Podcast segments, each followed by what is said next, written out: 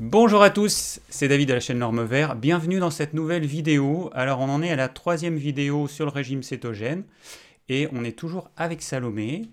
Donc on démarre tout de suite. Salomé, c'est à toi.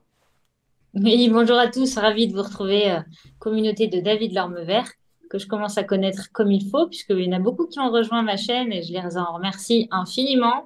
Beaucoup de messages chaque jour sous mes vidéos, pour continuer toujours plus à comprendre ce qu'est l'alimentation réduite en glucides, plus particulièrement, plus particulièrement cétogène et carnivore, puisque c'est vrai que ce sont vraiment mes domaines de prédilection. Donc, pour cette troisième vidéo, avec David, on a vraiment envie de terminer un peu ces différentes notions. Les deux premières notions étaient vraiment, les deux premières vidéos étaient vraiment sur pourquoi, qu'est-ce que c'est, vraiment d'un point de vue théorique, qu'est-ce qui se passe. Aujourd'hui, on aimerait aborder avec vous la mise en pratique on aimerait aborder aussi avec vous toutes les problématiques, les inconvénients, les peurs, euh, la notion aussi de céto-adaptation. Il y a tendance à être un petit peu erroné dans ce qu'on peut entendre, dans ce qu'on peut lire, perdre du poids parce que je suis céto-adapté, tout ça. On va essayer d'aborder dans ce gros fourre-tout tout ce qui touche autour de l'alimentation cétogène euh, et tout ce qui vient une fois qu'on s'est lancé dans cette alimentation. on va essayer d'être le plus clair possible. On démarre tout de suite, Salomé.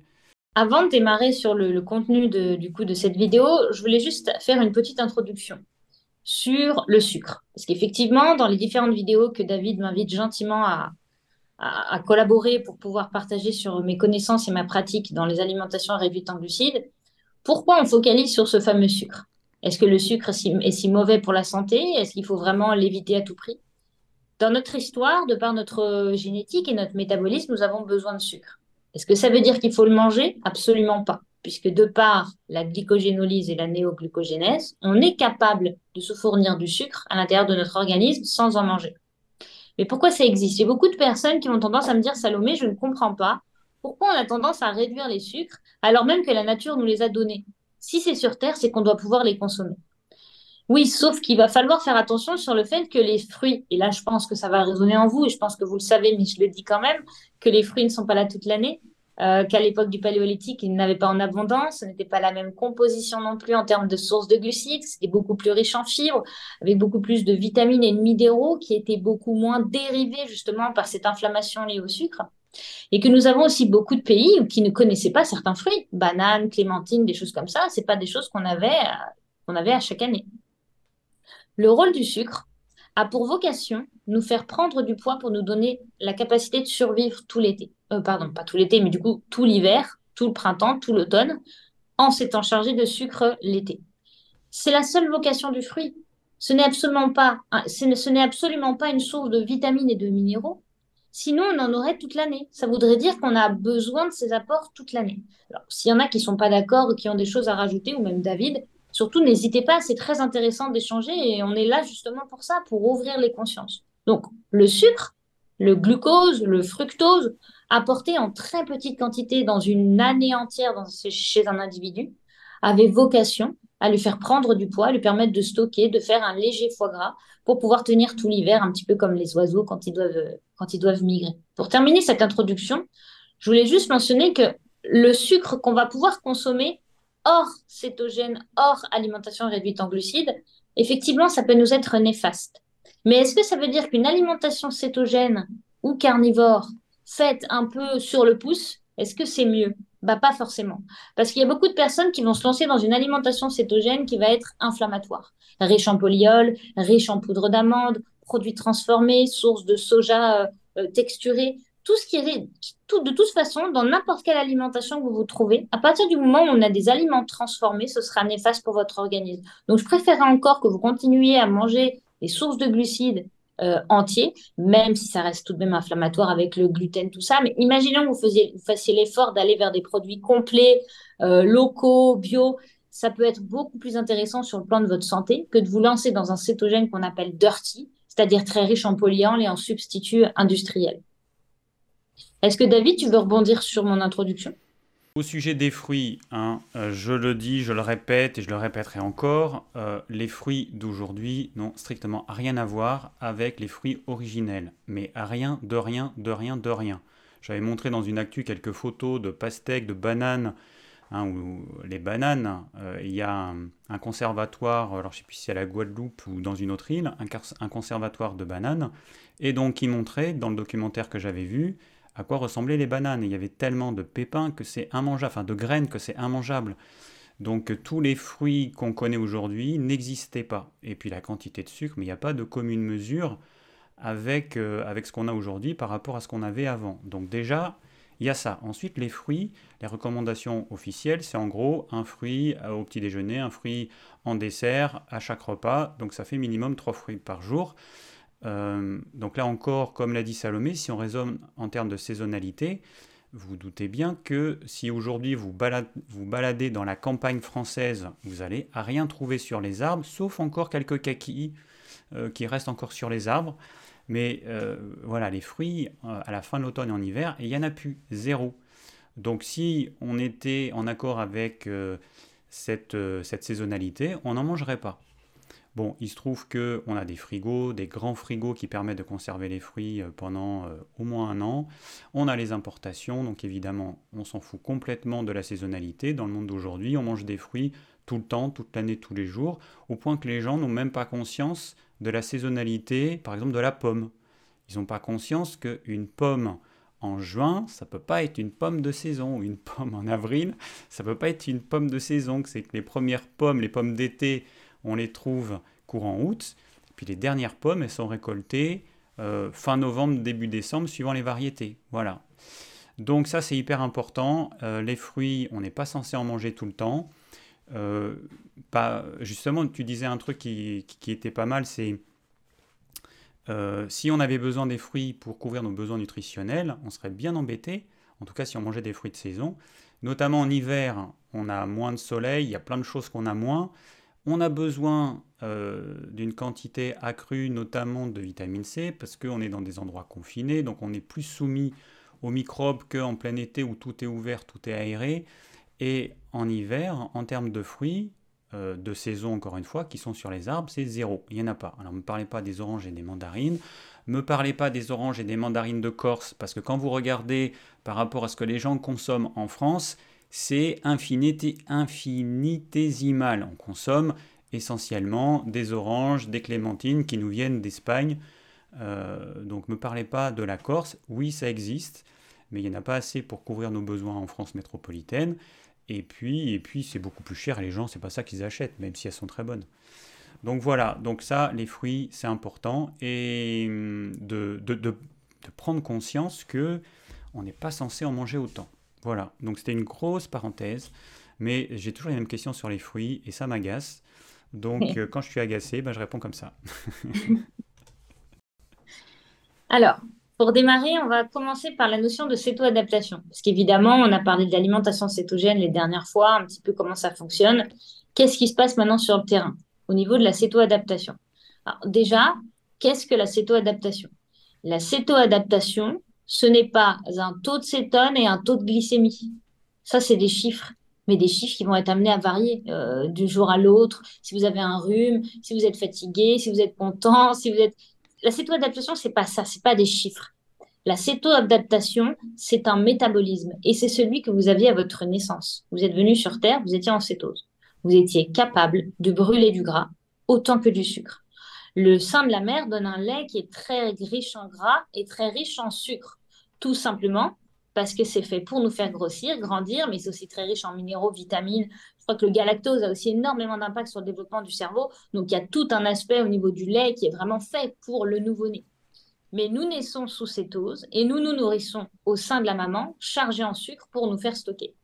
Dans les faits, en paléolithique, bah, ils se retrouvaient arrêtés d'allaiter et ils se retrouvaient du coup en cétose. Ils se retrouvaient adaptés à leur environnement. Aujourd'hui, nous, depuis plusieurs milliers d'années, on s'est mis à s'adapter aux glucides, on s'est mis à, s'adapter, à, se désadapter à consommer du gras. Donc aujourd'hui, au lieu de parler de céto-adaptation, en fait, c'est une réadaptation métabolique. Et donc, pour arriver au bout de ma notion, la définition de la céto-adaptation, c'est une capacité à brûler aussi bien du sucre que du gras de manière discontinue, sans avoir d'impact énergétique, de carence ou de, trou, en fait. Comme si vous passiez euh, d'une route de chemin à une, à autoroute et que vous n'aviez pas senti le changement de gravier C'est ça une cétoadaptation.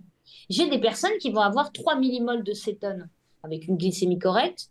le taux de glycémie importe peu dans le sens où à partir du moment où vous avez une glycémie élevée, et là je vais donner des fourchettes théoriques, à partir du moment où vous avez une cétonémie entre 1,5 et plus, je ne donnerai pas de limite parce que vous pouvez même montrer un 4,5, il n'y a pas de danger. Vous pouvez estimer que votre glycémie va très bien. Même si vous êtes à 90, même si vous êtes à 100. On se fiche de la glycémie parce que ce qui compte, c'est ce que j'essaie de faire comprendre un maximum. Pour se céto-adapter, c'est-à-dire pour brûler du gras, c'est pas la glycémie qui va nous aider à faire ça, c'est la, la, la disparition de l'insuline. Oui, l'insuline dépend du taux de glucides, mais c'est en fonction de votre seuil. C'est-à-dire que chez quelqu'un, il ne faudra pas qu'elle dépasse 70, chez quelqu'un, ne faudra pas qu'elle dépasse 95. Et j'ai des gens qui sont focus sur leur glycémie. Mon Dieu, je suis à 80, je désespère. Regardez votre cétonémie.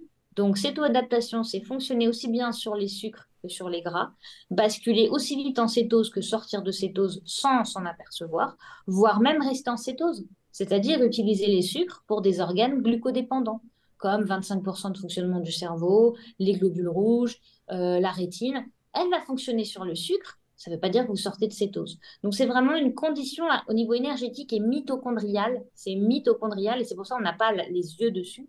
Et donc, on va du coup focaliser sur glycémie, cétonémie. Mais je vais toujours vous orienter à observer votre cétonémie surtout. Alors, la glycémie euh, normale, aujourd'hui, c'est à peu près 100.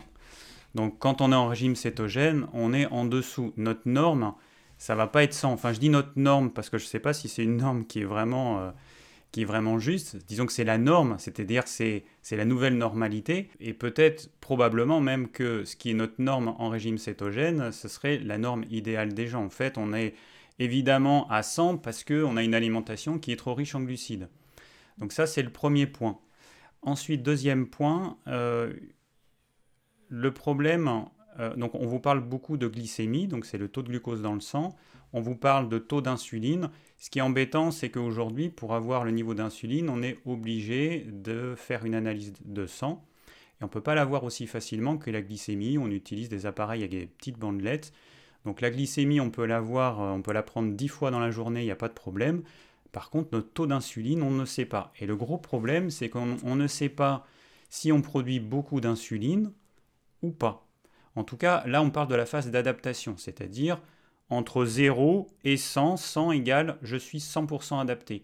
Donc dans cette phase, évidemment, il va y avoir des gens qui vont avoir un niveau d'insuline correct pour une glycémie, on va dire normale, et puis il y a d'autres personnes qui vont avoir un niveau d'insuline élevé pour avoir une glycémie normale. Dans les deux cas, on a une glycémie qui sera normale, Sauf que dans un cas, il aura fallu envoyer un gros coup d'insuline pour, maintenir cette glycémie normale. Et puis dans un autre cas, pouf, une petite giclée d'insuline et ça suffit. Et ça, c'est un petit peu ce qui nous manque. Si on avait euh, cette facilité à avoir notre taux d'insuline, eh ben, on pourrait euh, mieux comprendre les choses. Parce que c'est vrai que des fois, avec la glycémie, c'est une information, mais c'est pas suffisant. Et voilà. Et puis les cétones, bah, les cétones, le taux de cétones aussi. Alors là, on, est, on part de la phase d'adaptation.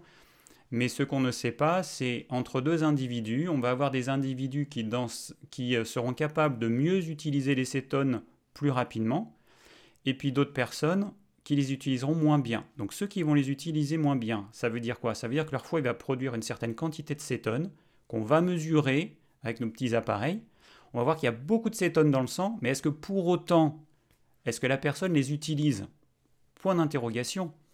Et puis on pourrait avoir à contrario une personne euh, chez qui on va mesurer une quantité plus faible de cétones, mais peut-être que cette personne, elle en a moins dans le sang parce qu'elle les utilise mieux.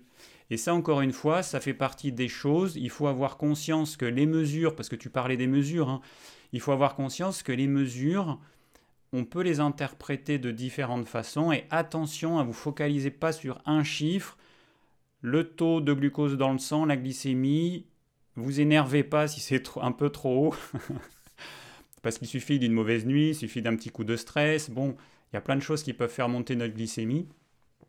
Et puis bah, la production de cétones, Voilà, bon, c'est pareil, c'est pas évident de pouvoir interpréter. Ce serait simple si à un chiffre, on pouvait donner une explication qui serait valable pour tout le monde.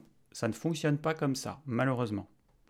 Non, par contre, j'ai quelques petites, euh, quelques petites techniques, parce que comme je disais, en fait, quand tu vas appuyer sur l'insuline, c'est comme si tu allais appuyer sur l'accélérateur de, ton, de, ton, ta voiture. Tu peux pas freiner en même temps. Donc en fait, l'accélérateur serait l'insuline et le frein, ce serait l'acétose. Donc en fait, si vous voulez essayer de voir si vous avez effectivement de l'insuline qui circule, vous avez 80 mg de, de glycémie, ça vous semble correct, et vous voulez savoir combien vous avez d'insuline. Alors évidemment, vous n'allez pas avoir votre taux d'insuline, mais si vous êtes en, alimentation cétogène propre, donc on en viendra un petit peu après, pas d'aliments inflammatoires, tout ça. S'il y a vraiment beaucoup de choses qui sont instaurées dans vos vies pour qu'il y ait un maximum de résultats et que malgré tout ça, on ne voit pas de cétose, donc une baisse de glycémie, mais pas de cétone, ça veut dire qu'il y a de l'insuline dans le sang. Donc vous n'avez pas le taux, mais vous pouvez toujours vous dire, bon, c'est toujours de l'insuline qui circule. Alors soit effectivement, je vais vérifier au laboratoire combien j'ai, soit je vais travailler, c'est peut-être du stress lié au cortisol, c'est peut-être des inflammations qui créent du cortisol, c'est pas forcément votre consommation de sucre. Beaucoup de personnes me disent, pourtant je mange pas de glucides. On est complexe d'une complexité la plus complexe. J'ai envie de dire trois fois complexe pour bien appuyer sur la chose. Euh, ça ne s'arrête pas à l'assiette, évidemment, sinon ce serait beaucoup trop simple. Et deuxième petite notion dont tu parlais sur le fait de fabriquer beaucoup de cétones et de ne pas les utiliser, ça c'est très fréquent en alimentation cétogène au départ, mais il faut quand même se réjouir de ça, parce que s'il y a beaucoup de cétones, c'est qu'il n'y a pas d'insuline. Donc c'est qu'une histoire de temps et de capacité métabolique. Et ça, ça peut se vérifier dans l'acide urique. Vous allez avoir un acide urique qui risque de, qui risque de monter jusqu'à facilement 19, parce que vous êtes en train d'éjecter des, molécules que votre corps estime déchets pour l'instant. Et avec le temps, vous allez voir réduire votre acide urique parce qu'en fait, vous êtes en train d'arrêter d'éliminer votre acétylacétate, bêta-hydroxybutyrate pour les utiliser, ces fameuses cétones. Donc, c'est aussi un moyen d'essayer de voir un peu où on en est. Prendre ces données, toujours avec un grand recul, et dire ce ne sont que des constatations, c'est juste pour m'apporter des infos. Et ça ne doit pas générer de stress. Donc en fait, euh, pour toi, il y a un intérêt aussi, parce que là on a parlé de la glycémie et de l'acétonémie, à mesurer aussi l'acide urique, ou alors c'est euh, anecdotique ou c'est pas important. Parce que je sais que François, lui, il était un peu tracassé par son taux d'acide urique qui était euh, plus élevé que le mien. Et du coup, le taux d'acide urique, si j'ai bien compris, il permettrait de voir si on utilise bien ou pas les cétones un taux d'acide urique élevé, ça veut dire qu'on ne les utilise pas bien et donc ça reste en, majorité ou en grande partie des déchets. Et quand le taux d'acide urique descend, ça veut dire qu'on commence à mieux utiliser les cétones. Est-ce que c'est bien ça? C'est ça, sauf que moi j'ai envie de mettre des notions positives sur tes mots. C'est-à-dire que, première chose, ta première question c'est est-ce que c'est utile de mesurer l'acide urique? Non. Parce qu'aujourd'hui, pour le corps médical, l'acide urique, c'est dangereux. Alors que l'acide urique, c'est anti-inflammatoire. Au contraire, plus on va éjecter d'acide urique, plus il se passe quelque chose au niveau de l'organisme qui est anti-inflammatoire. Ce sont des molécules anti-inflammatoires. Faites un jeûne de, de 5 jours, vous allez voir exploser votre, votre acide urique. Pourtant, il se passe que des choses incroyablement bénéfiques pour votre organisme. Donc, d'un point de vue, est-ce qu'on a à le prendre? Absolument pas. Deuxième chose, quand on démarre un changement alimentaire, forcément, il va y avoir des dérégulations d'acide urique, de cholestérol, de glycémie, d'enzymes hépatiques n'allez pas prendre vos taux, allez pas vous confronter à votre médecin qui est en train de vous dire que vous, allez dans le mur. Évidemment que les taux vont être complètement dévariés. Déjà, vous allez à l'inverse de ce qui est prôné, mais vous savez que c'est plutôt bon pour votre santé. Mais surtout, vous savez que votre médecin va vous tirer les oreilles. Donc non, première chose, arrêtez les données. Prenez votre cétonémie, glycémie à la maison dans votre petit coin. Évidemment, ça va pas, vous en parlez à votre médecin. Je dis pas que vous faites tout ça tout seul, mais n'allez pas chercher la petite bête à aller voir des données qui de toute façon seront pas du tout stables on parle de six mois à un an pour stabiliser le cholestérol. Donc, n'allez pas prendre vos mesures à ce moment-là, ou alors vous le prenez en tout état de cause, en, sachant que oui, ça va changer, mais c'est pas grave. Et ensuite, la deuxième chose, tu parlais, s'il y a beaucoup d'acide urique, c'est qu'on n'utilise pas bien notre cétose. J'ai envie de dire dans l'autre sens, c'est qu'on fait des cétones. comme je disais, notre objectif premier pour tous les troubles pathologiques, que ce soit le cancer, l'obésité, le SOPK, euh, l'Alzheimer, l'arthrose, tout ce que tu veux, l'hypothyroïdie, c'est des inflammations. Et venir réduire cette insuline, ça veut forcément dire qu'on réduit une source d'inflammation. Les cétones sont des anti-inflammatoires, donc sans charger dans le sang, même si on ne les utilise pas comme carburant, ça aura un impact sur le cerveau. Peut-être même que c'est le premier qui l'utilise. C'est vrai que c'est une notion que je ne me suis jamais posée comme question. Quel est l'organe qui utilise en premier les cétones? Peut-être le cerveau, sachant que c'est vraiment le plus consommateur, 75% euh, de son énergie est tirée de, des cétones, et ça passe très facilement à la barrière hémato-encéphalique. Donc moi, j'ai plutôt envie de dire, un fort taux d'acide urique, réjouissez-vous, c'est que vous fabriquez des cétones. Un faible taux d'acide urique, c'est que vous brûlez vos cétones. Si jamais, effectivement, il n'y a pas d'acide urique, il n'y a pas de cétose, et vous, avez, vous êtes crevé, évidemment que là, il va falloir aller creuser. Mais essayons de voir le positif dans toutes ces petites notions.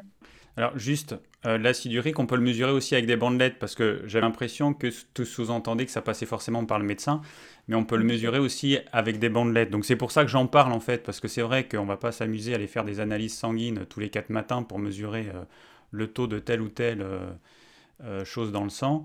L'acide urique, on a des bandelettes, donc on peut le mesurer. Donc pour les plus tracassés, pour les plus hypochondriaques qui aiment bien mesurer tout un tas de choses, voilà, vous avez le taux d'acide urique en plus.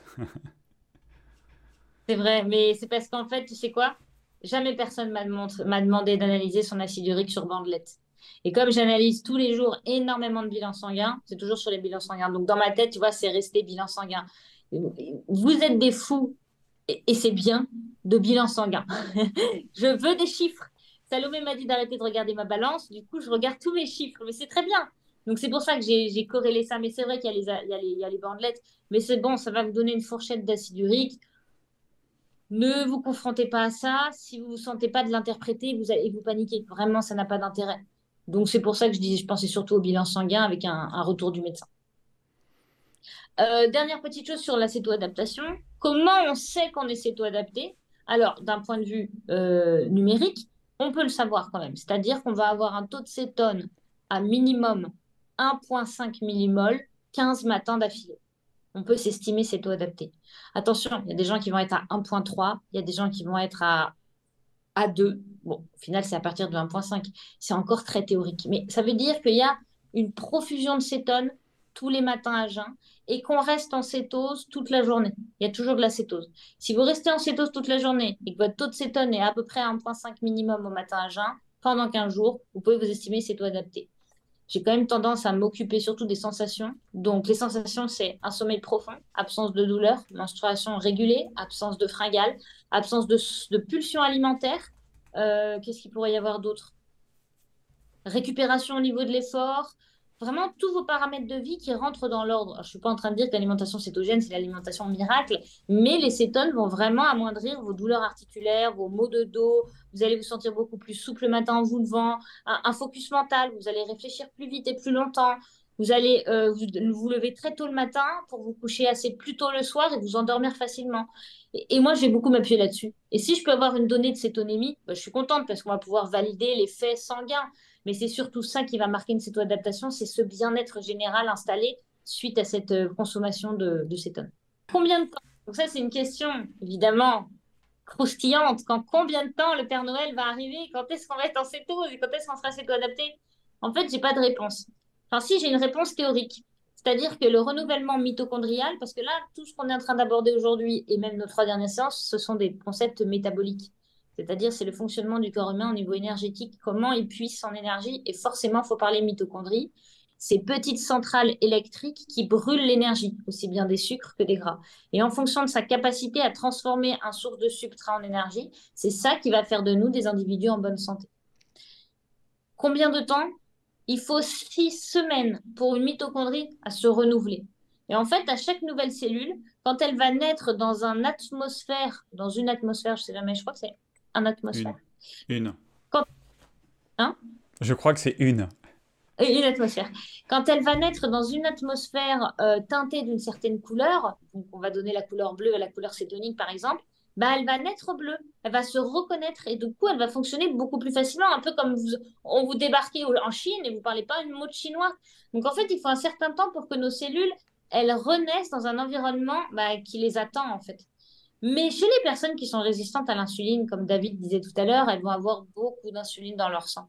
Ça veut dire qu'il va y avoir absence de cétone. Tant que l'insuline circule, vous ne faites pas de cétone. Donc, ce qui veut dire que si vous vous traînez une résistance à l'insuline, et ça fait, ça fait 30 ans que vous vous la baladez, hein, ça fait pas 6 mois que vous l'avez, mais que du coup, vous basculez en alimentation cétogène, et que vous mettez peut-être 4 mois avant d'enfin cesser de sécréter plus de 4 milli-UI par litre de sang d'insuline, forcément, vous mettrez au moins autant de temps à, vous, à fabriquer des cétones et six semaines pour vous céto-adapter. Donc, de six semaines à, j'ai des gens qui ont mis plus de deux ans à se céto-adapter, mais qui ont malgré tout eu des bénéfices.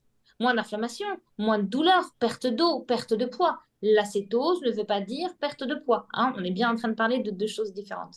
Maintenant, c'est là où ça va être un petit peu puzzle. C'est ce que je disais à David tout à l'heure, une vidéo un peu puzzle. Donc, s'il y a des questions, parce que je ne suis pas allée assez au fond d'une notion où David n'a pas rebondi sur une notion ou quoi, n'hésitez pas à poser des questions. Je ne peux évidemment pas couvrir tous les sujets.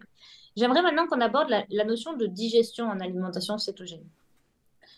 Parce qu'il y a beaucoup de personnes qui ont peur de perdre la capacité à digérer des glucides. On parle de résistance à l'insuline générée, résistance aux glucides générée par l'alimentation cétogène. Excusez-moi, mais c'est très compliqué de, se dire qu'on va être résistant à l'insuline dans une alimentation qui n'en produit pas.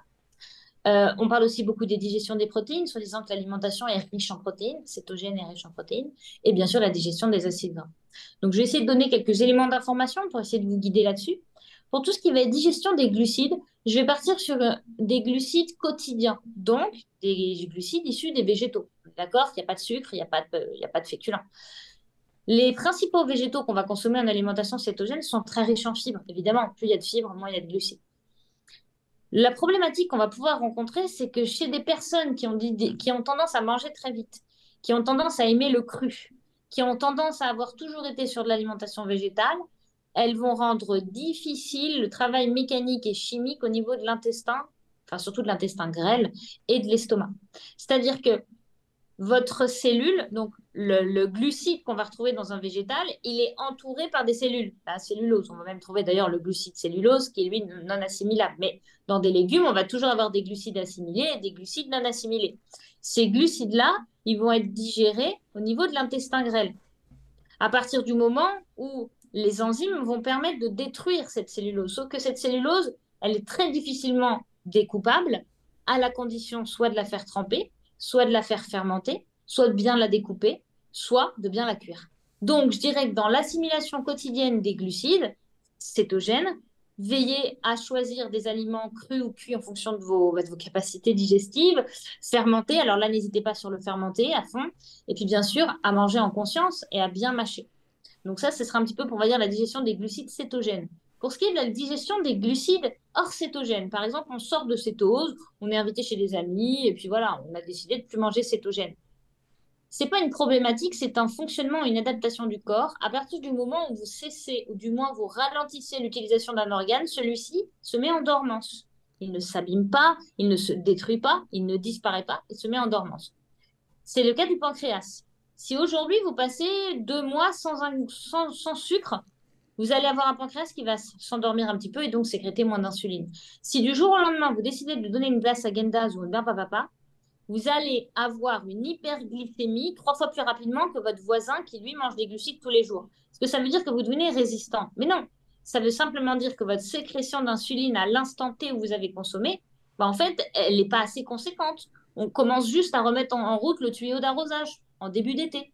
Donc, c'est simplement une réadaptation réitérer cette action de manger du sucre deux heures après ou le lendemain ou sur le lendemain, vous allez voir que vous allez avoir beaucoup moins cette hyperglycémie parce que vous avez remis en marche euh, un système euh, qui, qui était voué à, gérer les glucides, lesquels étaient absents jusqu'à maintenant. Pour ce qui est des, des, légumes, donc moi je suis quelqu'un, donc on est un peu euh, opposés toi et moi, c'est que toi tu mm. vas dans une alimentation carnée, plus carnée, et moi, je, reste dans une alimentation qui est quand même assez végétale, en tout cas en termes de volume. On ne parle pas en termes de calories, évidemment, on parle en termes de volume. Mes assiettes, il y a beaucoup de légumes. Et donc effectivement, le problème, euh, c'est que ces légumes qui prennent beaucoup de volume, avec des fibres qui ne vont pas être euh, digérées, qui ne vont pas être assimilées, puisqu'on n'a pas de cellulase, eh ben, ils peuvent entraver la digestion des autres macronutriments, des protéines et des lipides dont tu vas parler. Donc attention, si vous avez ce qu'on appelle un, feu digestif qui est faible, c'est-à-dire une capacité à digérer les aliments qui est faible, n'oubliez pas que plus vous allez mettre de légumes, plus ça va être compliqué. Et si vous voulez rendre votre digestion plus, facile, eh ben, il va falloir diminuer euh, les légumes crus et cuits. moi, je suis, je pense, que je suis une exception parce que j'en ai vraiment toujours mangé beaucoup, voire beaucoup trop toute ma vie. Donc mon corps, il s'est adapté aux légumes. Donc c'est pour ça que mes assiettes, il ne faut pas, il faut pas faire un copier-coller de mes assiettes en se disant David, il mange ça, je vais faire pareil. Euh, ayez conscience de ça. Voilà. Donc les protéines, il vous faut une certaine quantité. Les lipides, il vous faut une certaine quantité. Les glucides, c'est facultatif. Moi, je considère que c'est euh, pour le plaisir, c'est pour avoir de la variété, des saveurs différentes, des textures différentes, parce que ça amène du croquant, par exemple. Euh, et puis, bah, il y a le fait de manger des trucs frais et crus. Enfin, voilà, moi, j'ai du mal à m'en passer. Donc, il va falloir moduler la quantité des aliments glucidiques. Donc, je vous rappelle, on est en train, on ne parle pas des patates, du riz et des pâtes ou du pain. Là, on parle de glucides dans le cadre du régime cétogène. On va parler des légumes qui sont pauvres en glucides. Donc, vous allez sur le site euh, euh ou sur n'importe quel euh, truc qui vous donne le taux de euh, protéines, glucides, lipides. Donc, on parle des légumes qui sont pauvres en glucides, les légumes feuilles, les légumes, toute la famille des choux, on va parler des radis, on va parler, on va parler de quoi encore les, tous les types de salades. Voilà, on parle de ça en fait. Hein. C'est de ça dont on parle quand on parle de glucides. Il faut que vous arriviez à, mettre une image sur ce terme qui peut vous sembler un peu flou. nous, on parle de ça. Voilà. Oui, en alimentation cétogène, les glucides sont forcément issus des, végétaux puisque on ne comptabilise pas les glucides présents dans la protéine. Le muscle ne contient pas de glucides, mais le foie contient des glucides, les œufs contiennent des glucides, 0,5 au 100 grammes. Entendons-nous bien, on ne le comptabilise pas ça. Parce que généralement, les aliments qui contiennent des glucides et qui sont d'origine animale, et là je ne parle pas du lactose des produits laitiers, je parle bien de la viande, sont généralement très riches en micronutriments. Donc en fait, vous apportez effectivement quelques glucides, mais vous apportez une bombe de nutriments pour votre organisme qui est plus que ravi de voir arriver ça. Effectivement, les glucides liés aux produits animaux, dans une alimentation cétogène, cétogène ou carnivore pour le coup, puisque en alimentation carnivore, il n'y a aucun glucide issu des végétaux, évidemment, puisqu'il n'y a pas de produits végétaux, mais on peut très vite arriver à 20 grammes de glucides en alimentation carnivore. Manger un peu trop de, lait, hein, il y en a qui consomment beaucoup de lait cru, euh, il y a beaucoup de glucides, il y en a qui consomment beaucoup de yaourt. Il peut y avoir beaucoup, beaucoup de glucides dans une alimentation carnivore, mais un restaurant, du coup, issu des animaux. C'est pareil, là, ça peut être compliqué, manquant de lactase. Toujours s'orienter surtout sur tout ce qui est de brebis, euh, lait de chèvre ou de vache gersienne, par exemple, euh, qui va pouvoir être plus facilement traité. Mais encore une fois, ça, c'est mon avis personnel dans ma pratique, dans ce que je vois au quotidien. Tous les produits laitiers sont difficilement tolérés par l'organisme pour parvenir à une cétoadaptation de qualité. Je ne suis pas en train de dire qu'on les élimine. Les ferments lactiques sont intéressants, la caséine. Je l'utilise, la caséine, donc le fromage, je vais souvent l'utiliser pour pallier les pulsions alimentaires, pour pallier les déprimes. Je vais, je vais, avoir tendance à donner du fromage au petit déjeuner pour pallier les crises de sucre de 17 heures. Donc, ça a son intérêt. Par contre, pour moi, ce sont des compléments alimentaires, des aliments plaisir, de la variété dans l'assiette, un plus pour faire du bien. Donc ça, voilà, ce sont différentes glucides. Alors là, j'ai parlé, parlé caséine, ça va me permettre de basculer sur les protéines. Juste pour vous dire qu'on a les glucides d'une alimentation traditionnelle, qui va être surtout pain, pâte, tout ça. On va avoir les glucides d'une alimentation cétogène, ce sont les, légumes qui poussent hors du sol. On va évidemment avoir tout ce qui va être graines et noix. Euh, mais là, on viendra plus tard. On ne va pas s'attarder sur l'alimentation hypo-inflammatoire, sinon on n'a pas terminé. Et enfin, euh, les glucides d'une alimentation carnivore, grand majoritairement issus des produits laitiers. Donc, protéines, ça va être très simple, vraiment très simple. Et je me suis posé la question pendant très longtemps quand j'ai démarré mon alimentation cétogène pour moi-même. Je cherchais en vain des réponses fertiles. Je peux vous le dire, et s'il y a une seule chose à retenir ici, c'est ça. Les protéines en alimentation cétogène que vous pourriez comptabiliser dans vos macros, à la condition que vous en utilisiez euh, quand vous utilisez une application moi, je vous, c'est pas que je vous déconseille, ça peut vous aider d'utiliser une application, mais apprendre et comprendre, c'est encore mieux. En tout cas, une protéine comptabilisée comme une protéine, c'est animal. Vous ne comptabilisez pas la, la protéine de l'avocat, de l'épinard, de la spiruline, euh, du soja, parce que et là, je sais qu'il y en a qui vont pas être d'accord avec moi et je l'entends très bien parce qu'il y a des végétariens euh, qui vont être en alimentation cétogène et qui vont forcément utiliser du soja, du tempeh, des choses comme ça. Pourquoi moi je le déconseille? Encore une fois, ce n'est qu'un avis euh, que j'observe sur le terrain. c'est un acide aminé qui n'est pas aussi biodisponible que le reste, qui va potentiellement faire tomber en carence de vitamine B, de zinc, qui va potentiellement ralentir votre métabolisme au long cours. 5 ans d'alimentation cétogène végétarien, vous pouvez vous retrouver à perdre vos cheveux, avoir un ralentissement au niveau de la régénération de la peau. Vous pouvez commencer à prendre du poids par un encrassement du foie du fait d'une dominance d'œstrogène.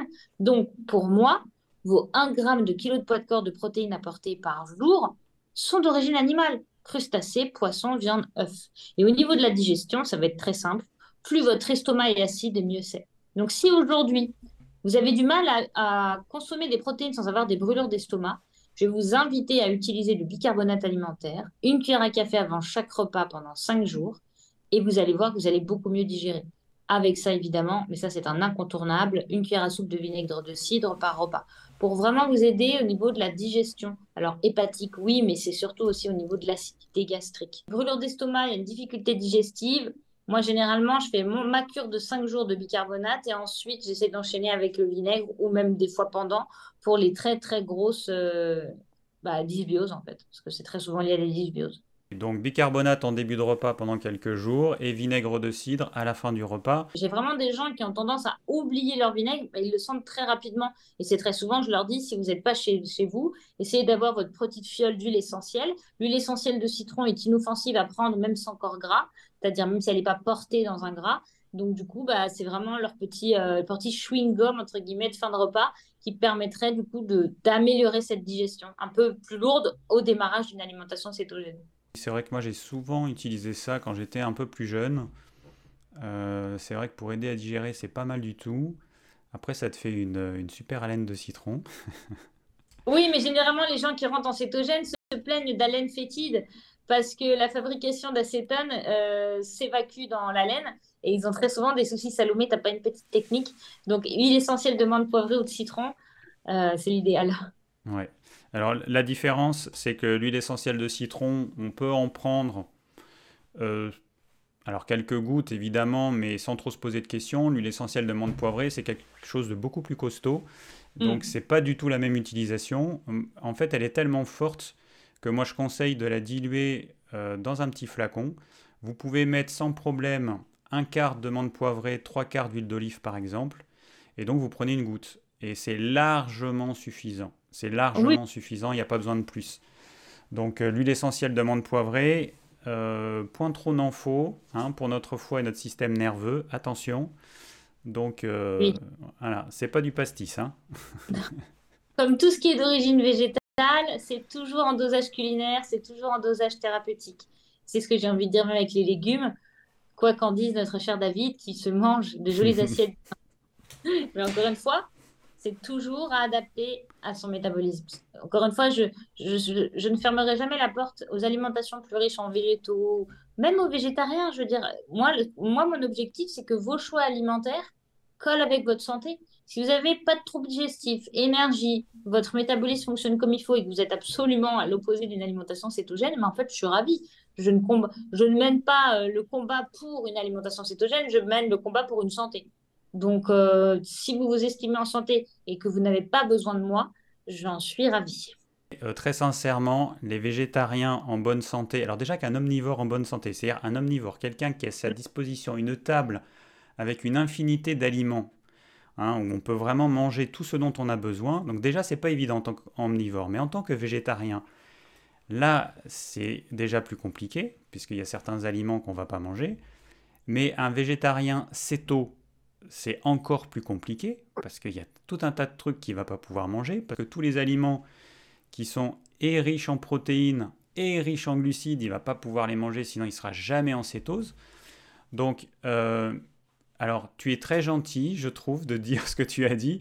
Moi, je pense qu'un végétarien qui veut faire du régime cétogène, ça va être, euh, je, vais, je vais dire, entre très compliqué et impossible.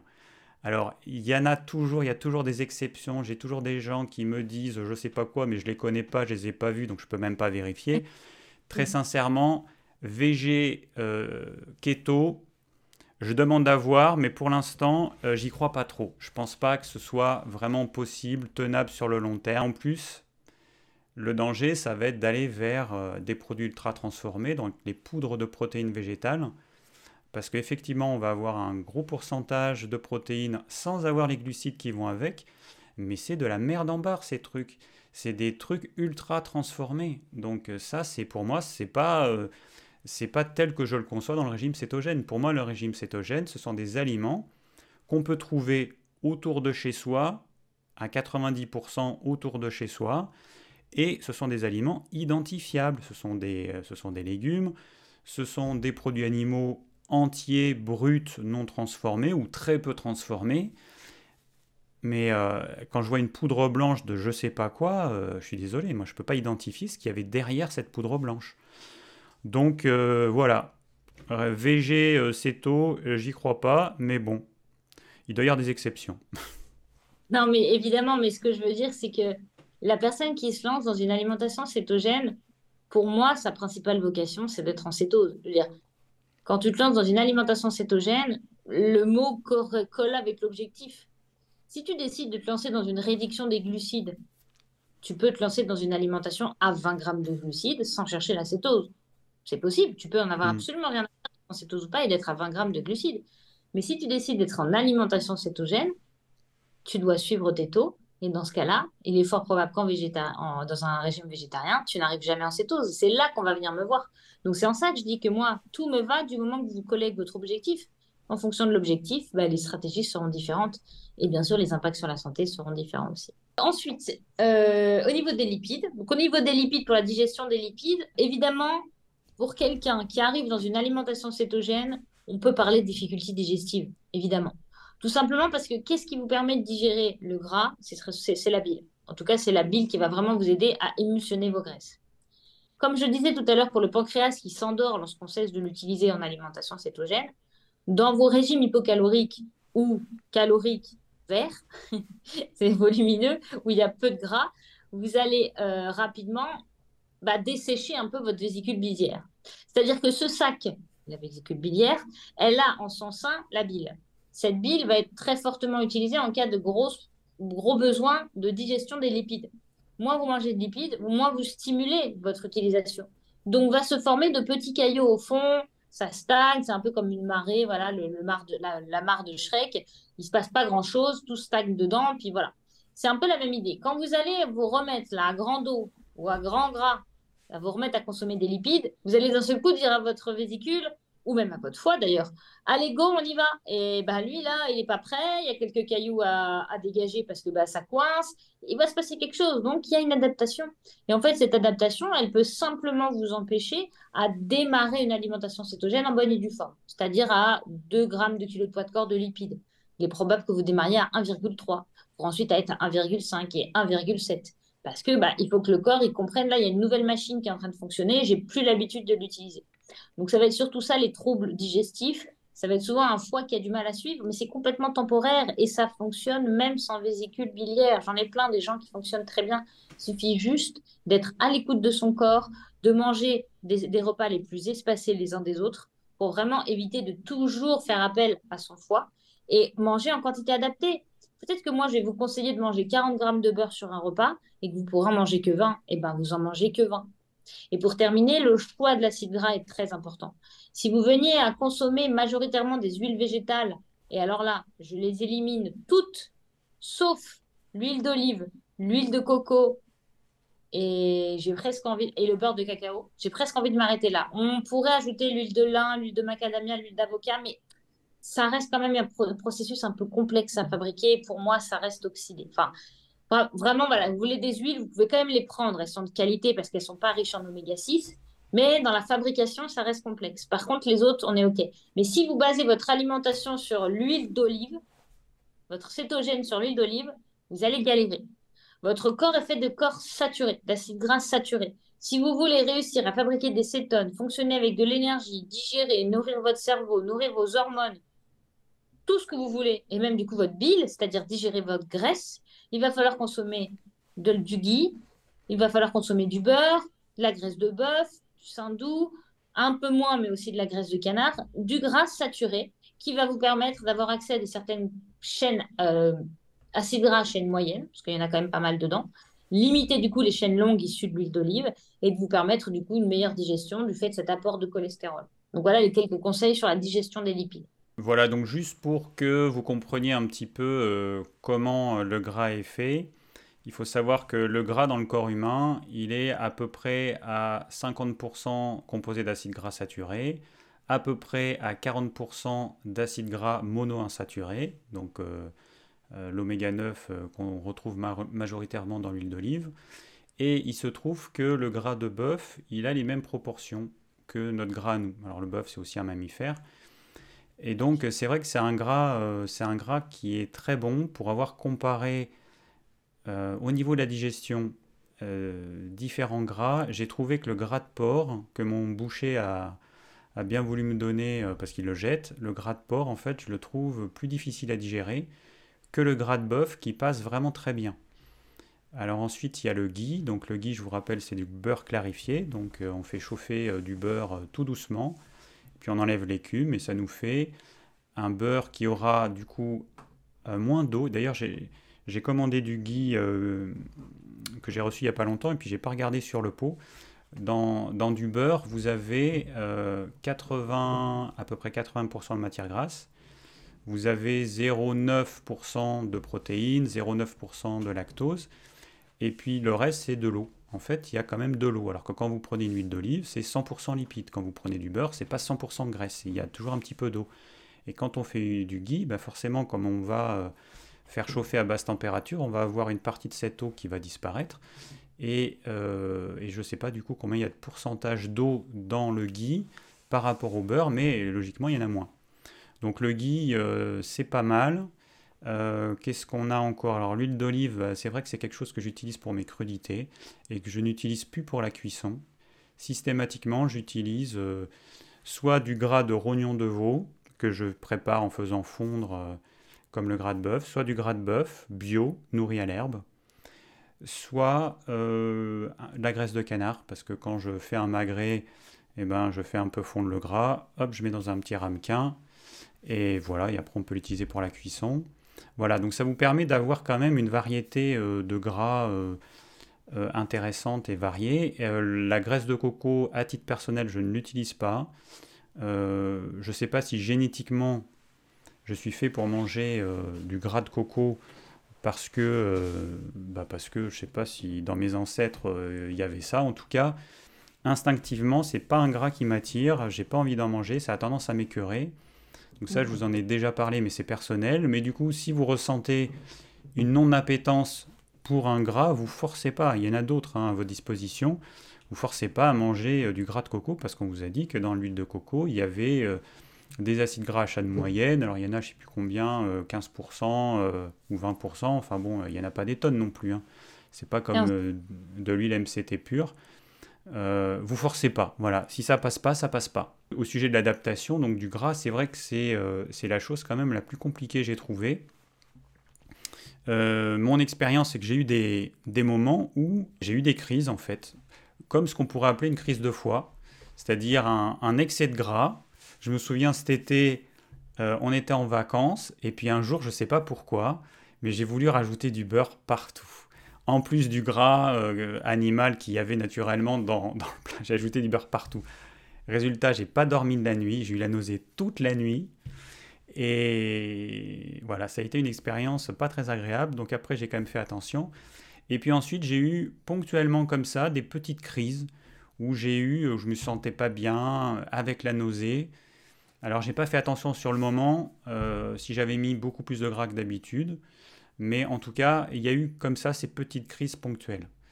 Et, euh, là, euh, on va bientôt approcher des fêtes, donc je pense qu'il y a beaucoup de personnes qui vont faire cette expérience, comme tous les ans, hein, des repas trop gras, quand on n'est pas habitué. Tu parlais de la vésicule biliaire, c'est vrai qu'il est un petit peu au chômage euh, tout au long de l'année. Puis là, pendant les fêtes de fin d'année, alors là, tout d'un coup, des aliments très gras, alors très sucrés, mais bon, comme les gens mangent quand même beaucoup de sucre tout, tout, tout au long de l'année, Bon, c'est pas ça qui va changer le plus. Par contre, ce qui change le plus, c'est vrai qu'on mange beaucoup plus de gras euh, pendant les fêtes de fin d'année.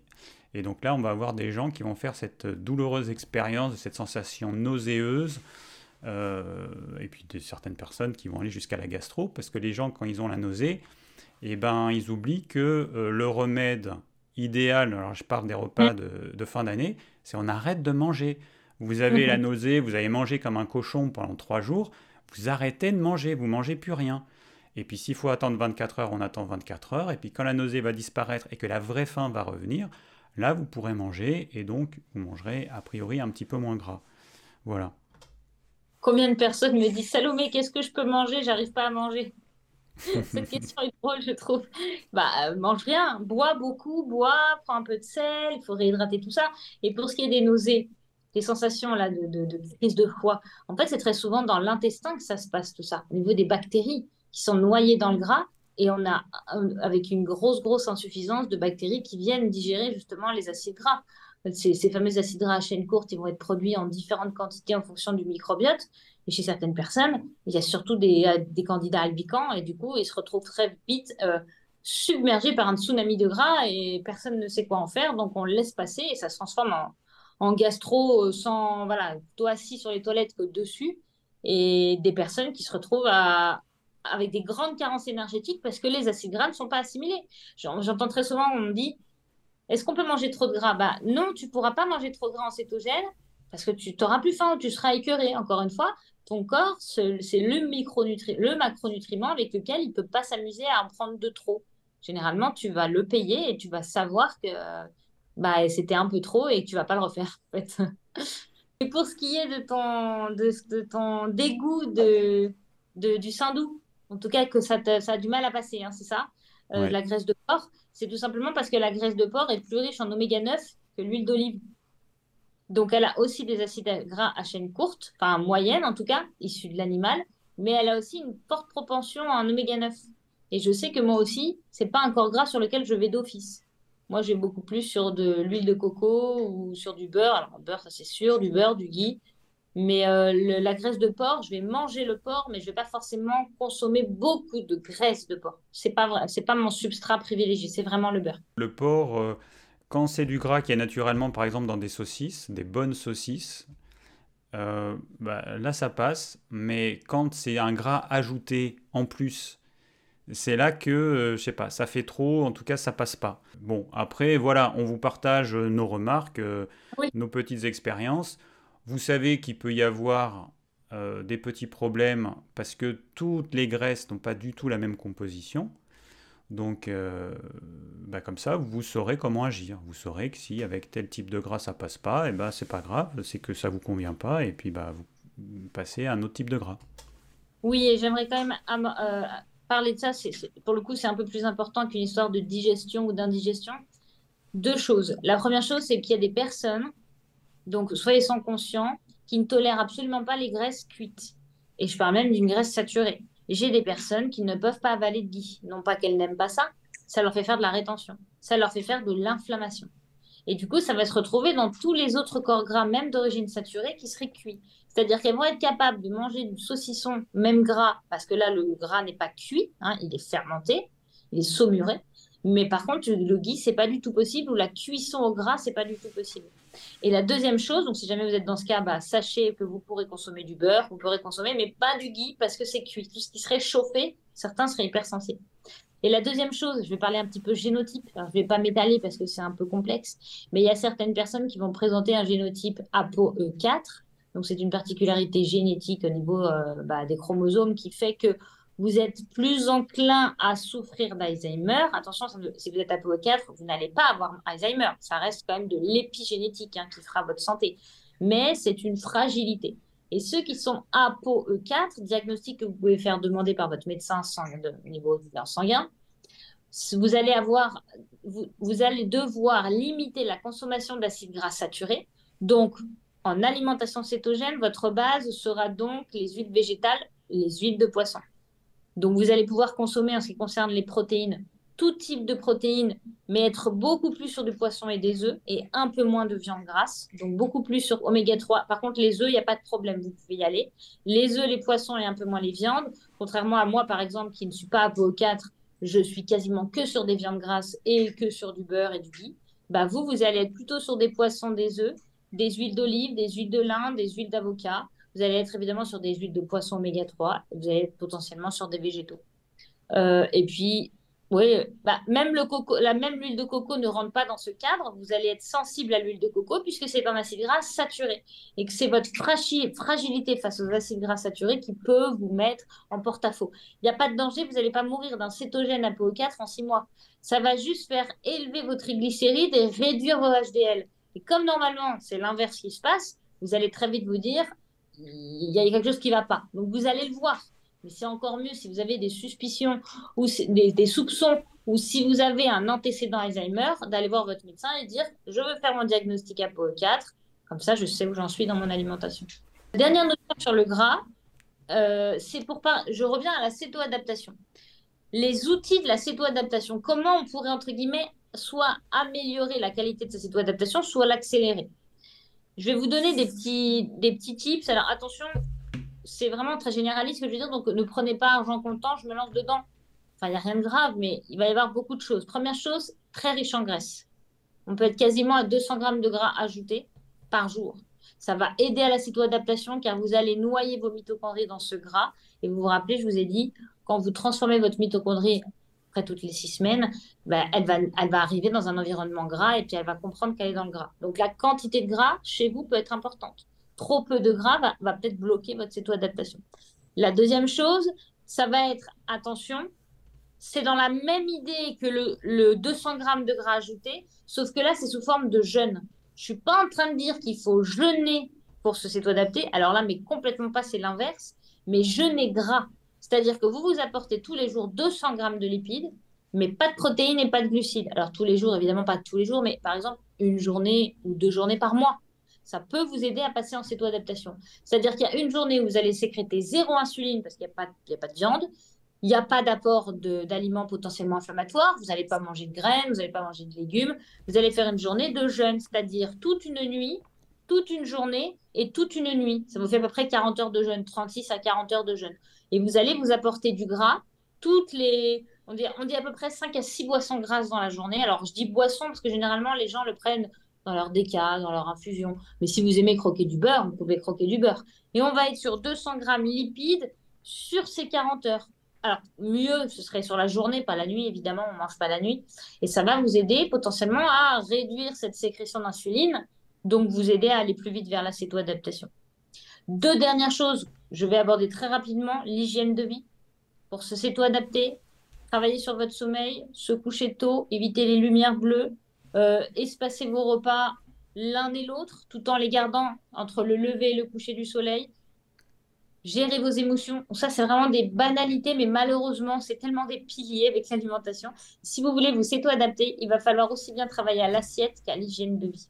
Et toute dernière notion, pour aider à la céto-adaptation, et c'est presque la, la première que vous pourriez mettre en place par rapport, peut-être même mettre beaucoup de gras, et encore, certains n'ont pas besoin de trop de gras pour se céto-adapter, c'est d'éviter tout le goût sucré, même édulcorant.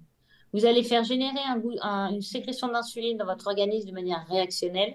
Euh, vous allez garder l'appétence. Vous allez continuer à endommager votre intestin qui va avoir des difficultés à vous aider à fabriquer des cétones parce que les acides gras à chaîne courte fabriqués dans l'intestin, c'est votre microbiote qui va le faire. Donc le goût sucré. Donc pas de stevia, pas d'édulcorant, évidemment pas de sucre tout court. Pendant ces 4 à 6 semaines, en fait, où vous démarrez votre alimentation cétogène. Au sujet du goût sucré, effectivement, j'ai pas été euh, un accro au sucre euh, comme d'autres personnes qui vont replonger dès qu'elles mangent un aliment sucré. J'ai pas ce problème-là, donc je peux faire un écart une fois par semaine et puis euh, continuer et ne plus avoir envie de manger du sucré, alors que bon, j'étais quand même à, chocolat noir tous les jours, deux fois par jour. comme j'ai expliqué sur la chaîne, euh, j'ai voulu arrêter le chocolat noir parce que je commence par un demi-carré à la fin du repas. Une semaine après, je suis à un carré. Une semaine après, je suis à un carré et demi. Et puis au bout d'un ou deux mois, je suis à deux, trois carrés à la fin de chaque repas. Et ce qui me posait problème, c'est le fait de me rendre compte que j'étais euh, l'esclave de ce chocolat, que je n'arrivais pas à me contrôler, et que le plaisir qui était généré diminuait de plus en plus. Voilà, donc là c'est vraiment typique d'une drogue. Hein. On a besoin de toujours plus pour être stimulé, ça apporte toujours moins de plaisir, et, euh, puis on se sent euh, l'esclave de cet aliment, on ne peut pas lutter. Donc j'ai arrêté, euh, j'ai arrêté, j'ai repris, j'ai arrêté, j'ai repris. Là, j'ai vraiment arrêté depuis, euh, depuis pas mal de mois. Euh, et c'est vrai que le goût sucré, c'est pas compliqué quand on n'en mange pas. En fait, les gens ont souvent en tête que ça va être hyper dur, mais ils n'ont pas conscience que c'est beaucoup plus difficile de résister au quotidien à quelque chose qu'on mange assez régulièrement parce qu'on va entretenir cette chimie dans le cerveau avec ces petites décharges ou grosses décharges de dopamine, et bien en fait quand vous arrêtez le sucré, vous allez avoir une phase de désaccoutumance, parce que c'est vraiment une drogue. Une fois que vous avez passé les... Alors la première semaine, les deux premières semaines, ça peut être un peu compliqué. Et puis après, ça se fait. Alors on a des petites rechutes, on a envie de, de sucre, mais bon, on n'en mange pas, on mange autre chose à la place. Donc c'est là qu'on peut manger euh, ce dont tu parlais tout à l'heure. On peut utiliser à la place le fromage, qui est un aliment plaisir.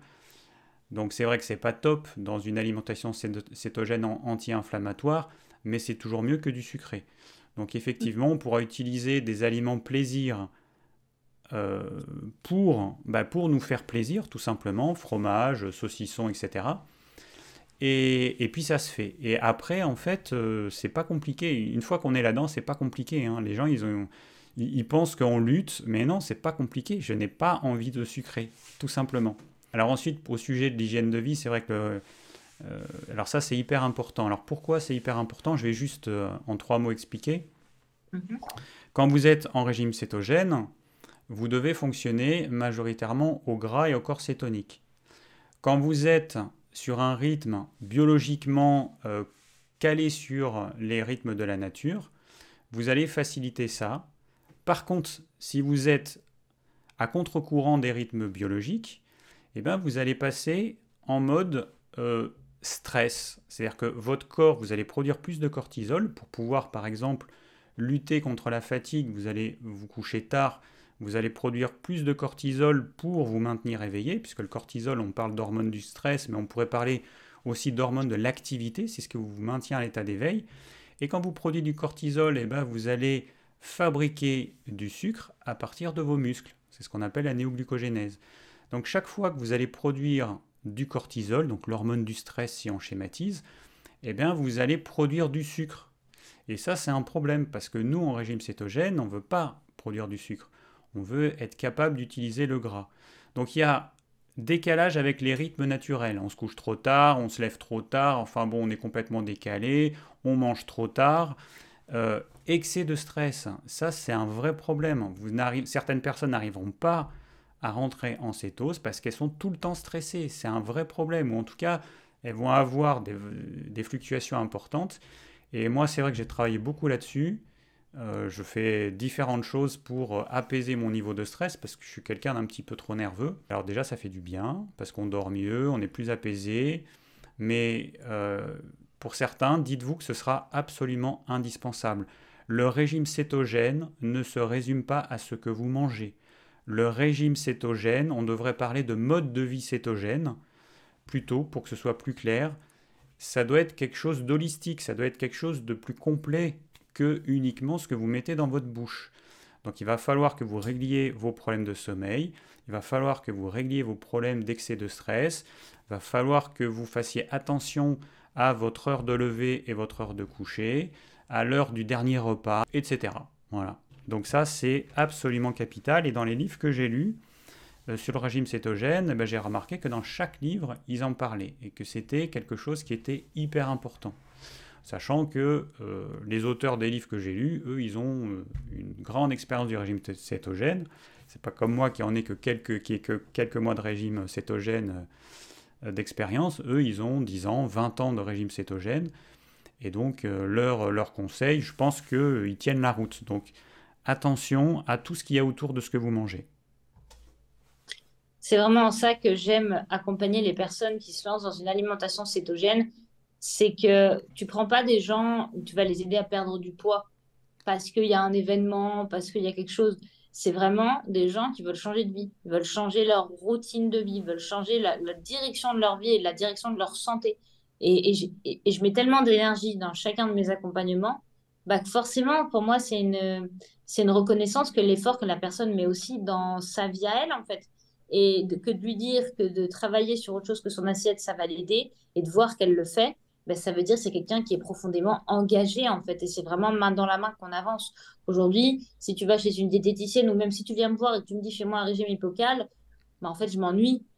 Pour moi-même, ça m'apporte aucune gratitude. J'ai pas l'impression d'élever la personne vers la meilleure version d'elle-même en fait. Et grâce à l'alimentation cétogène, le fait qu'on ne puisse pas passer à côté de l'hygiène de vie, c'est pas possible bah c'est merveilleux. Je fais partie intégrante de la vie de la personne et je l'accompagne sur toutes ses facettes. Et ça, c'est hyper gratifiant. Ensuite, on va parler un petit peu de, ce passage en, cétose, justement. Quand on vient à passer en cétose, chez certaines personnes, il ne va pas y avoir trop de sensations. On va plutôt être sur des personnes qui ont un métabolisme assez correct euh, et qui décident d'essayer de cétogène, peut-être des fois par curiosité. Donc, elles vont passer en alimentation cétogène et elles vont ressortir effectivement une légère fatigue pendant une semaine parce que voilà, elles changent de carburant. Mais chez la majorité des gens qui viennent en alimentation cétogène, très souvent pour perdre du poids et reprendre leur santé en main, évidemment, je reste dans cette éthique globale, pour renverser leur résistance à l'insuline ou l'hypothyroïdie ou leur, euh, voilà, énormément de choses, elles vont rencontrer le keto flou. Alors, le keto flou, c'est simplement le fait, vous, vous avez une voiture qui est en essence, et vous changez le moteur en diesel. Sauf que dans les tuyaux, il reste encore un peu d'essence. Bah là, il va y avoir un petit couac. C'est-à-dire qu'au moment du changement de carburant, il va y avoir deux choses en même temps, ça marche plus. C'est-à-dire qu'il n'y a plus de glucides, il y a beaucoup de lipides, vous ne savez pas utiliser vos lipides et vous n'avez pas d'autres carburants de réserve. C'est pour ça d'ailleurs qu'on en met beaucoup pour dire vraiment au corps, vas-y, t'inquiète, prends le gras, il est là, il est là, il est là. La fameuse grosse quantité de lipides pour vous aider, quand je vous ai dit tout à l'heure, ça peut aider à la cétoadaptation. Donc ça, c'est une, première problématique et ça va créer des carences nutritionnelles et énergétiques. C'est pour ça qu'au bout de 2-3 mois d'alimentation cétogène, écoutez bien, parce que ça, vous allez forcément le voir ou l'entendre, l'alimentation cétogène ne fait pas perdre ses cheveux, c'est le passage d'une alimentation à l'autre qui génère un trou, un trou énergétique. Le métabolisme, vous le privez de sa source de carburant, donc il va un peu carburer, comme l'a dit David, un peu sous le cortisol, du coup, en hypocal.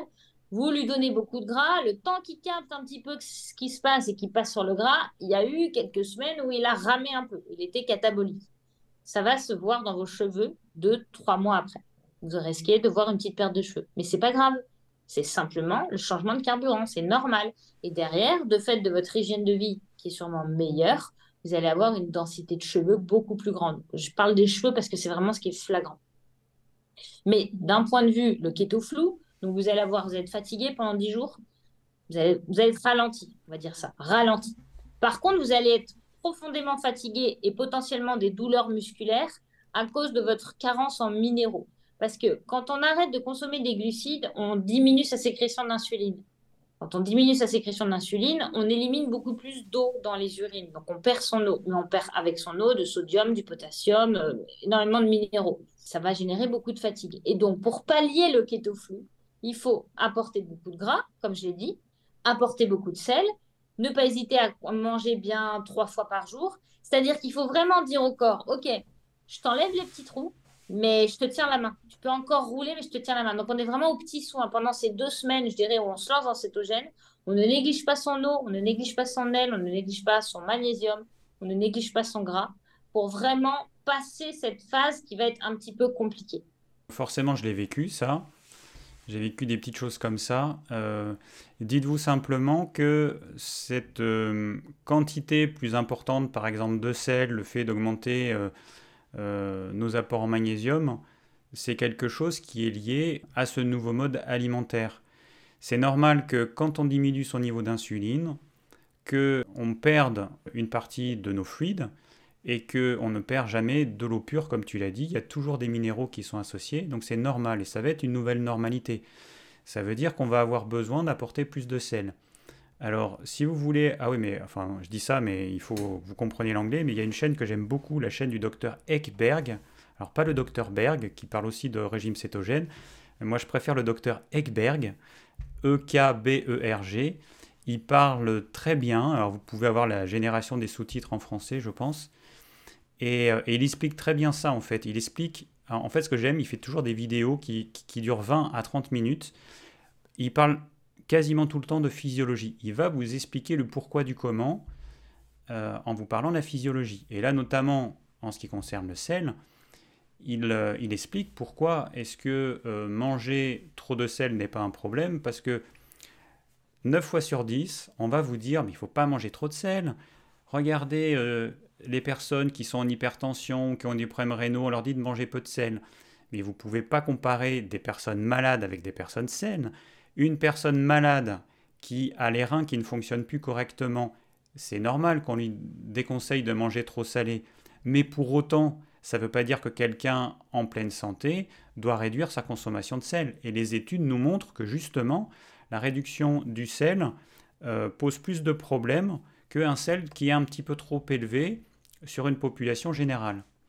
Donc euh, le sel, par exemple, parce que c'est un des problèmes qui... C'est un des sujets euh, les plus problématiques quand on passe en régime cétogène. On a tellement entendu dire qu'il fallait ne pas manger trop salé, et on l'entend encore, hein, que quand on rajoute un petit peu trop de sel, on se sent un peu coupable ou on a peur de se faire mal. Et donc, euh, bah, François, il l'a vécu. Moi, bon, je suis un tempérament où je sais que je peux manger plus de sel naturellement. Euh, ça m'a pas trop tracassé, mais il y a plein de personnes, ça les tracasse en fait. Donc, euh, vous tracassez pas, c'est c'est pas un problème.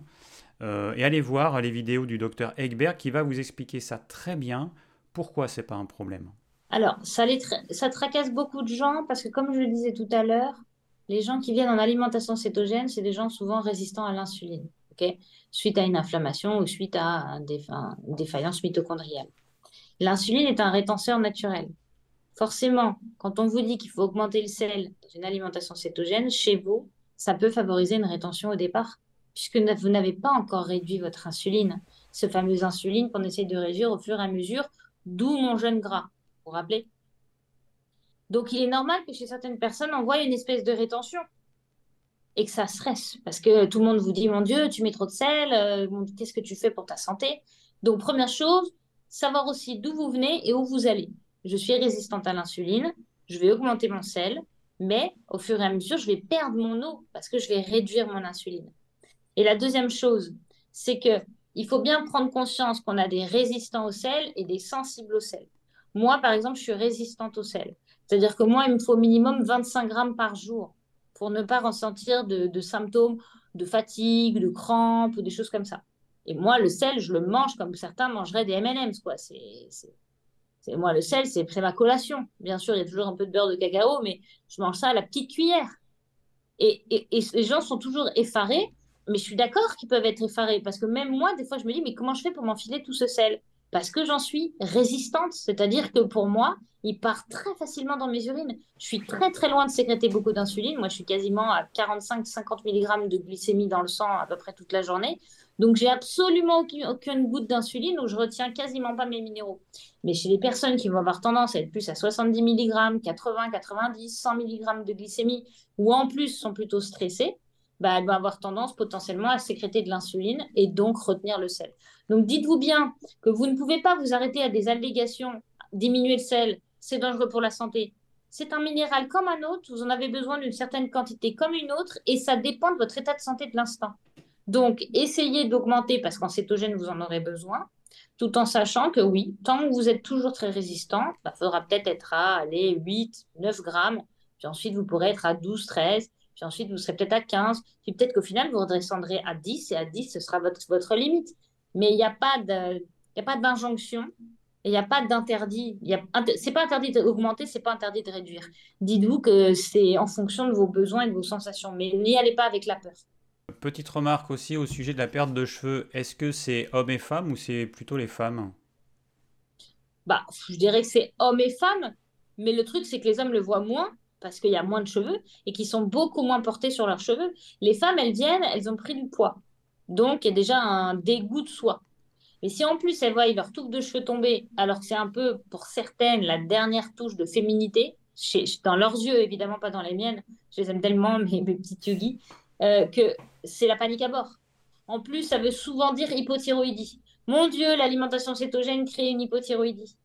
Alors que non, pas du tout. C'est vraiment juste euh, la phase de transition. Donc, c'est beaucoup moins marqué chez les hommes, mais à mon avis, oui, hormis si on a un métabolisme robuste qui a très bien vécu ce changement de justement de carburant.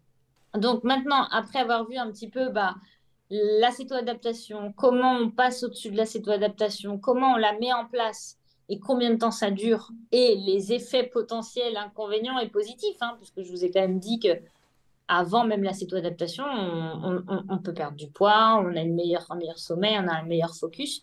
Maintenant qu'on a un petit peu installé tout ça, euh, dans une prochaine vidéo, on va plutôt axer sur, euh, sur tout ce qui va être question-réponse à, la pratique et aux potentiels inconvénients liés au maintien de l'alimentation cétogène. Donc euh, voilà pour ma part aujourd'hui ce que j'ai pu vous apporter. Si vous avez des questions sur certaines notions qu'on a pu aborder jusqu'à maintenant, vous n'hésitez pas en commentaire et je me ferai un plaisir de venir répondre auprès de David.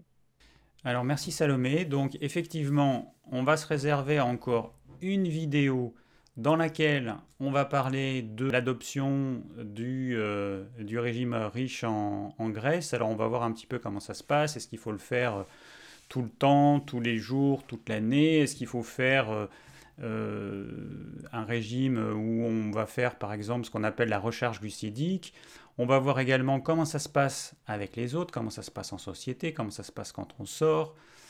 Ensuite, on va voir les inconvénients qui sont liées euh, à ce type de régime alimentaire. Donc euh, on va voir un petit peu toutes les questions que vous posez. Alors il y a des questions, c'est un petit peu toujours les mêmes. Hein. Euh, est-ce qu'il faut, est-ce que c'est bien de manger de la viande rouge? Parce que j'ai entendu dire que ça favorisait le cancer colorectal.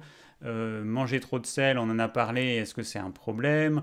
Et les œufs et mon cholestérol, bon, voilà, vous avez compris, on va voir un petit peu toutes ces questions, certaines qui sont pour nous un peu basiques. Après, il y en a d'autres, on va, on va aller euh, un peu plus dans le détail, des questions peut-être que vous ne posez pas encore. Alors, on va voir également euh, les... ce qu'on pourrait appeler les dérives quand on adopte ce type de régime réduit en glucides. Et on va voir ce qui se passe quand on, ne fait pas attention. Hein. Il y a certains aliments qu'on a tendance à manger en trop grande quantité, ou on peut même aller vers des aliments transformés, voire ultra transformés, parce qu'on nous propose des vraies saloperies. Alors je ne sais pas si vous, vous avez la même chose, mais moi en ce moment, je reçois par mail plein de spam de, de de gummies euh, keto, mm. Hein, des ah petites gommes keto. Ah Alors j'ai regardé des vidéos de débunkage là-dessus euh, d'Américains. Euh, qui ont regardé un petit peu euh, ce que contenaient ces trucs. Alors, ce que ces trucs contiennent, ils contiennent du, sucre, entre autres. Quand vous voyez la quantité de sucre qu'il y a par, euh, dans chaque petite gomme, c'est vraiment du foutage de gueule. Mais j'en reçois tous les jours, et en ce moment, c'est même plusieurs fois par jour. Donc, il y a un vrai problème avec le régime cétogène qui est à la mode, et puis toutes les personnes qui se disent on va pouvoir se faire du fric là-dessus en vendant tout et n'importe quoi aux gens. Donc euh, avec ces petites gommes magiques, on vous promet de perdre du poids, donc sachant qu'il y a euh, majoritairement du sucre là-dedans. Voilà. Après, on vous parlera aussi des compléments alimentaires, parce que euh, quand on passe en régime cétogène, notamment en phase d'adaptation, et puis après ça peut être ensuite après, on va avoir besoin d'être soutenu par des compléments alimentaires. Alors on peut avoir besoin de magnésium, de vitamine B, on peut avoir besoin de coenzyme Q10, de sélénium, de zinc. Donc on verra tout ça dans la prochaine vidéo. Ensuite, on prévoit toujours de faire un live. Donc là, on sera en direct, on répondra à vos questions en direct. Et en plus, on prévoit de faire une vidéo questions-réponses. Alors il y a déjà plein de questions qui ont été posées dans les vidéos qui ont déjà été publiées. Il y a certaines questions que j'ai euh, retenues et ça fera partie d'une vidéo parce qu'il y a quand même des choses très intéressantes. Alors il y a des gens qui posent des questions qui des fois, euh, me, comment dire, me font réagir. Par exemple, il y a une personne qui dit que le régime cétogène euh, c'est nul parce que en fait on va transformer le gras en sucre. Alors, elle n'a pas compris en fait comment fonctionne le régime cétogène, ou alors c'est nous qui avons manqué euh, de je sais pas quoi dans, dans nos explications. Mais non, pas possible. Non, non, tu es trop gentil. non, il y a quand même, euh, je pense, des gens qui n'écoutent peut-être pas bien.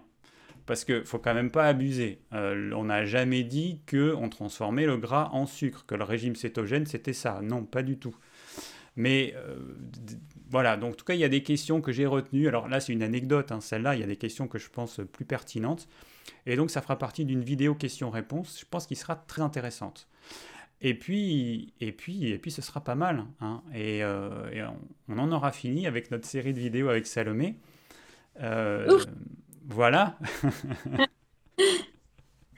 non, merci pour la bienveillance de toute ta communauté euh, qui est quand même c'est génial. Moi, j'adore, c'est ma passion. Déjà, c'est mon métier, mais c'est surtout ma passion. C'est l'alimentation qui m'a sauvé la vie. C'est l'alimentation qui m'accompagne au quotidien, qui me donne l'énergie d'être ici devant toi, devant vous, qui me donne l'énergie de me lever le matin et de me coucher le soir apaisé.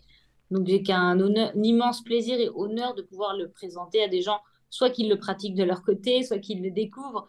Donc euh, voilà, moi c'est un bonheur. J'espère que les informations, même s'il y a quand même des retours de gens qui sont contents, euh, j'espère que c'est clair, que c'est pas bâclé, que vous vous sentez euh, que vous sentez suffisamment armé pour continuer de votre côté, parce qu'évidemment ça vaudra jamais un coaching avec, un, avec de manière personnalisée. Mais si ça vous déjà, ça vous permet de poursuivre sur votre petit chemin et de continuer à atteindre vos objectifs gentiment, bah moi c'est vraiment tout ce que tout ce que je vous souhaite. Bon, eh bien écoute, merci Salomé. On va se quitter pour, euh, pour cette fois, pour cette vidéo, en attendant la prochaine, et puis euh, tous vos commentaires. Voilà, on arrive au terme de cette troisième vidéo sur le régime cétogène avec Salomé. J'espère que ça vous a plu. Si vous avez des questions ou des commentaires, n'hésitez pas. Et je vous dis à très vite pour une nouvelle vidéo.